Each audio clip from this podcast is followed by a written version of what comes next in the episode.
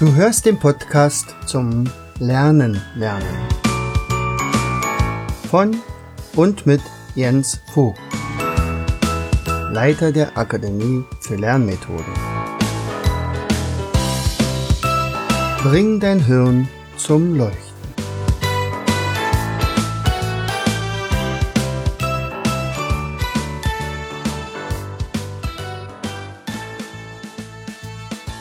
Herzlich willkommen zu Vogtis Podcast Show Bring dein Hirn zum Leuchten. Ja, liebe Leute, also schön, dass ihr wieder da eingeschaltet habt. Heute möchte ich euch einmal ein paar Fragen beantworten, die immer wieder gestellt werden. Also die aus Leserbriefen stammen, aus E-Mails. Ich kriege ja eine ganze Menge Post und Anfragen. Da schrieb jemand zum Beispiel, also du machst so viele Dinge und entwickelst Methoden. Ist das nun alles für die Schule oder gibt es da auch was für Erwachsene? Und, äh, er selber ist also Unternehmer und meint also, also er hätte gerne eine Anleitung für Unternehmer, aber mit dem, mit der Voraussetzung, es darf also eigentlich nur extrem wenig Zeit beanspruchen, denn das Wertvollste, was also ein Unternehmer hat, ist natürlich seine kostbare Zeit.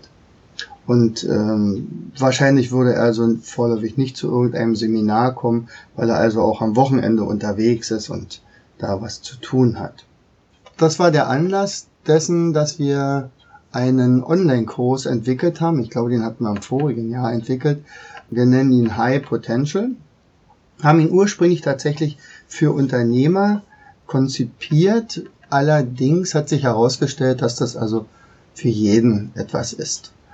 Äh, die Idee dahinter ist, also man bekommt pro Woche eine Aufgabe, eine ganz eigentlich banale, also es dauert vielleicht fünf Minuten, sich die Aufgabe ganz kurz zu erarbeiten und dann integriert man das in seinen allgemeinen Tagesablauf. Ich gebe mal ein Beispiel. Ganz viele fragen ja zum Beispiel, wie kann ich mir Namen merken? Und die erste, der erste Fehler, den man macht, ist ja, häufig. Also man erfährt einen Namen, hat ihn aber gar nicht so richtig verstanden und sagt dann einfach nur äh, angenehm oder hallo oder und, und irgendwann später überlegt man, wie hieß der eigentlich oder diejenige. Und das ist aber nicht ein schlechtes Namensgedächtnis, was man da hat, sondern man hat es ja einfach nur nicht verstanden. Und, und dieses Nicht-Verstehen bedeutet natürlich auch, dass das Gehirn diesen Namen gar nicht hätte einspeichern können. Wie denn auch? Er hat's ja nicht gehört. Also ist eine erste Aufgabe immer nochmal nachzufragen. Oh, ich habe Ihren Namen gar nicht verstanden. Können Sie den bitte nochmal wiederholen? Und dann sagt derjenige den natürlich noch einmal. Und das gleiche macht man auch an einem Telefon und so weiter. Und dann ist zum Beispiel diese Wochenaufgabe, egal wen man neu, also wen man neu kennenlernt oder einen Gesprächspartner am Telefon hört, immer genau auf diese eine Sachen, Sache achten. Also immer den Namen wiederholen lassen und ihn dann selbst nochmal wiederholen. Ah, Frau Meier. Meier mit I oder mit Y, mit E oder mit A. Und dann weiter passiert da in der Woche nichts. Das heißt also, man integriert es sozusagen in den normalen Tagesablauf. Und nach einer Woche gibt's dann die nächste Lektion. Da steht dann da, spiele mit dem Namen oder, oder verbildliche den, visualisiere ihn. Mach aus der Frau Meier eben äh, einen Maikäfer oder so etwas. Das sagt man dem, dem über natürlich nicht. Und so kann man aber nach und nach immer, immer mehr Methoden äh, erlernen, ohne dass man sich auf die Schulbank setzt oder eine Lektion durcharbeiten muss oder mal eine Stunde oder zwei Stunden da dran sitzt. Also alles integriert in den normalen Tagesablauf.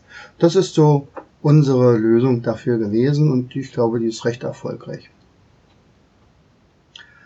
Ähm, ich hatte letztens eine Anfrage bekommen aus dem Ruhrgebiet und da fragte eine Kundin, äh, wir haben einen Sozialkompass für Benachteiligte zusammengestellt und finden den aber äh, so unübersichtlich. Ob ich da nicht ein Mindmap draus machen könnte.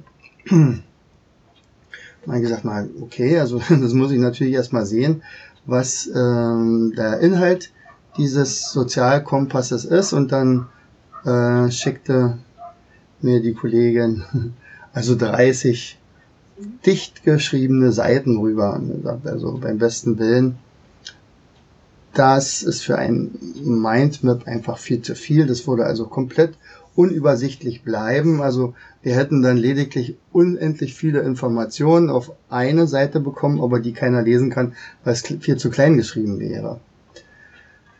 Aber wir sind ja lösungsorientiert und äh, deswegen werden wir folgendermaßen dabei vorgehen. Also wir werden die wichtigsten Punkte heraussuchen und die tatsächlich in eine Übersicht bringen. Also wahrscheinlich wird das ein Mindmap werden.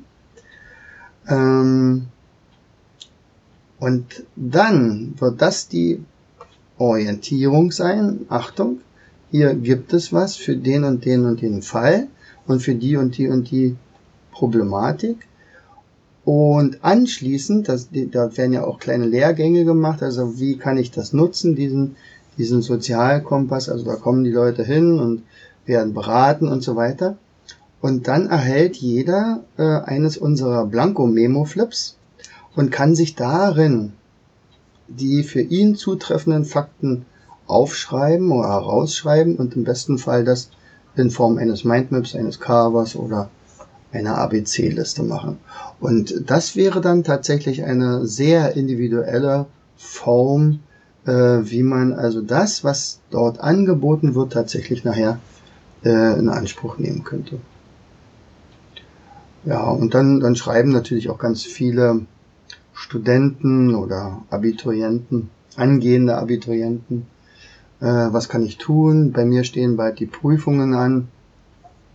Ähm, ja, ich habe leider jetzt erst von Ihnen erfahren und äh, also mit Ihrem System werde ich jetzt wahrscheinlich erstmal nicht mehr arbeiten können. Also mit diesem NAS, schade, das ist ein bisschen spät, aber äh, gibt es eine Möglichkeit gegen die Prüfungsangst äh, vorzugehen. Also ich habe echt Bammel, äh, dass das also daneben geht. Und ähm, also sicherlich kann man schon noch ein bisschen was machen. Also man kann zum Beispiel sagen, such dir einfach deine Prüfungsschwerpunkte raus und, und ähm, gestalte die nochmal so, wenn du das schaffst, in Form eines Mindmaps ähm, und äh, häng das dann meinetwegen an einer Almutliste ran. Man braucht nicht das komplette NAS dafür. Äh, andererseits habe ich natürlich auch äh, ein Video gedreht zum Thema Tapeteneffekt. Das, die Idee ist ja von der Vera Birkenbiel, äh, die auch darüber berichtet hat, dass also man, also dass das Gehirn die Umgebung sozusagen immer mitfilmt also mit abspeichert. Also wir lernen in einem Raum und unbewusst registrieren wir, welche Tapete zum Beispiel daran hängt oder welche Regale und welche Schränke sind und welche Accessoires irgendwo herumstehen. Ähm, das ist nicht unbedingt gewollt, aber das ist passiert halt. Das ist automatisch. Was hat das mit der Prüfung zu tun? Nun, es ist relativ einfach. Man kann das ja ausnutzen. Also man kann zum Beispiel ausnutzen, indem ich zum Beispiel die Kleidung schon beim Lernen anziehe, die ich nachher auch in der Prüfung anhabe.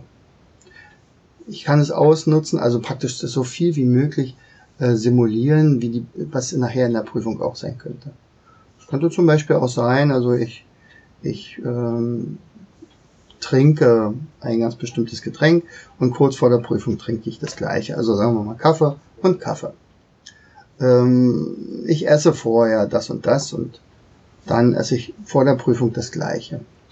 Ich ähm, stelle mir vor, wie der Prüfungsraum aussieht. Also stelle mir dann beim Lernen vor, dass ich in diesem Prüfungsraum sitzen würde ich weiß, da sitzen vielleicht drei Leute in der Prüfungskommission, dann setze ich eben drei Teddys vor mich hin, die mich jetzt abfragen.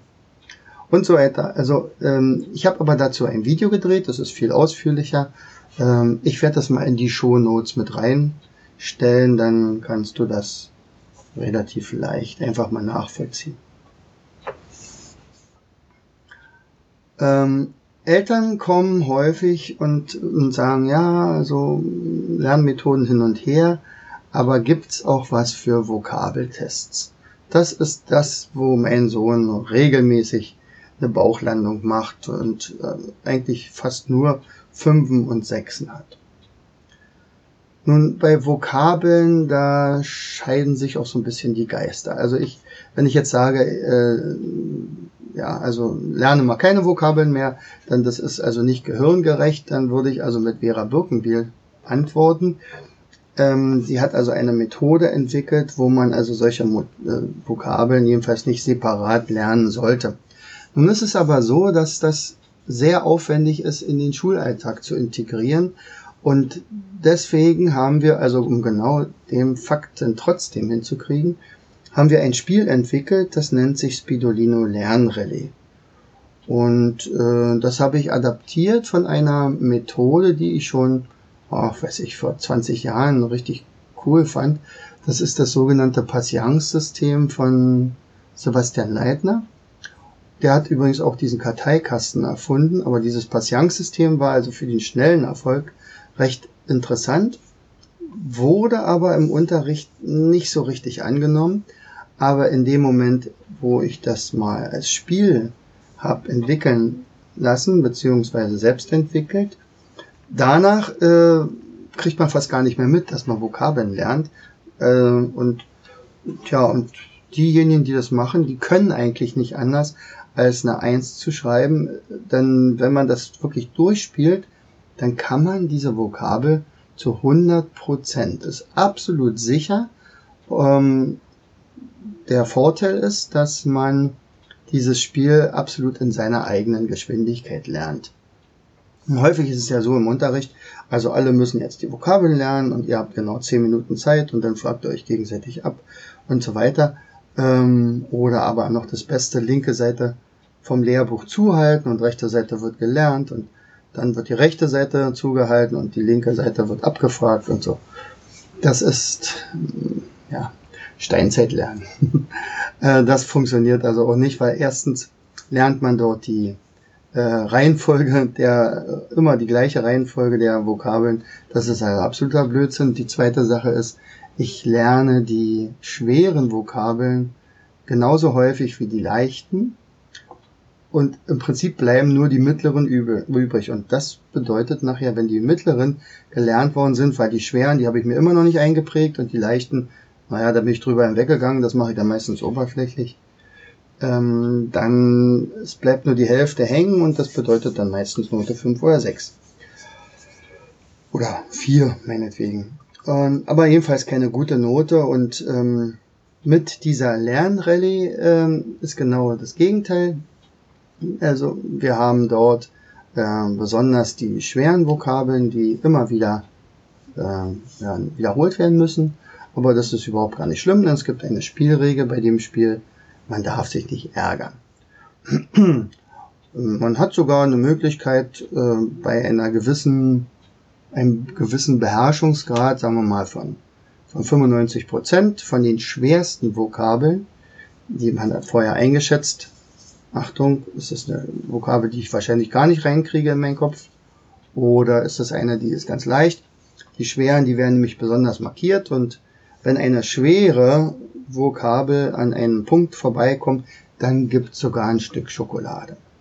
Ich hätte übrigens nicht gedacht, dass das also so einen Effekt hat, also dieses Spiel mit der Schokolade. Also seitdem äh, beginnen auch Erwachsene wieder sehr gerne Vokabeln zu lernen. Einfach wegen der Schokolade wahrscheinlich. So, und eine letzte, und dann hören wir mal hier heute damit auf. Also Leserbriefe ganz häufig ähm, sprechen mich ähm, Leute an, also in der Regel sind das dann Erwachsene, die sagen, ja, mit deinen Mindmaps, äh, du findest die ja toll. Und ich glaube auch, dass das also ein toller Effekt ist. Du hattest aber gesagt, dass es also ganz wichtig ist, dass man diese Mindmaps illustriert, also Bilder mit hineinbringt. Nun ist es aber so, dass ich überhaupt gar nicht zeichnen kann. Ja, dann haben wir ein Problem, denkt man. Nein, also ich behaupte tatsächlich, und da bin ich nicht alleine, dass jeder, absolut jeder zeichnen kann. Also ich möchte diesen Satz in meinen Seminaren nicht mehr hören. Er sagt, ich gebe euch auch eine Möglichkeit, denn ich kann ja eigentlich auch nicht zeichnen. Und dann zeige ich Ihnen meistens so ein Mindmap wie von Dürer oder äh, Richard Wagner und wo man wirklich erkennen kann, das ist offensichtlich die entsprechende Person und ich habe die ja tatsächlich gezeichnet. Ist also nicht abgepaust oder irgendwie so, sondern sie ist per Hand gezeichnet. Und dann sage ich, ich habe aber einen ganz tollen Trick dabei. Und zwar äh, habe ich diesen Trick von der Betty Edwards äh, gelernt. Die Betty Edwards hat ein Buch geschrieben, das heißt auch garantiert Zeichnen lernen. Ich werde das auch in die Shownotes packen, wenn es das noch gibt. Ich denke mal, das kriege ich hin. Und äh, sie hat die Idee gehabt, wenn unser Gehirn etwas zeichnet, dann sucht es vorher ein Muster, ob man das schon mal irgendwo gemalt hat. Und wenn du jetzt zum Beispiel ein Gesicht malen solltest, dann holt sich das Gehirn dein Zeichenmuster aus der Klasse 1, meinetwegen, oder als du noch vier Jahre oder fünf Jahre alt warst. Ähm, ja, also Punkt, Punkt, Komma, Strich, fertig ist das Mondgesicht. Das ist natürlich keine Zeichnung an sich. Und selbst wenn du jetzt etwas abzeichnen würdest, würdest du wahrscheinlich auf dieses Muster zurückgreifen. Das aber kann das Gehirn nicht, wenn du deine Bildvorlage, also ich benutze auch tatsächlich Vorlagen, die hole ich mir aus dem Internet oder finde irgendwelche Bilder in Illustrierten und so, dann drehe ich das ganze Ding auf den Kopf. Und jetzt sieht unser Gehirn nicht mehr, jedenfalls kaum noch, äh, dass ich gerade eine Nase male oder eine Locke oder ähm, irgendetwas, von dem Gesicht, was ich dort also abzeichne, sondern ich male dann einfach nur Strich für Strich. Und darin ist unser Gehirn richtig gut. Und äh, erst wenn man vollkommen fertig ist, dann dreht man dann sein eigenes Bild um und voilà, man hat fast eine identische Kopie gezeichnet.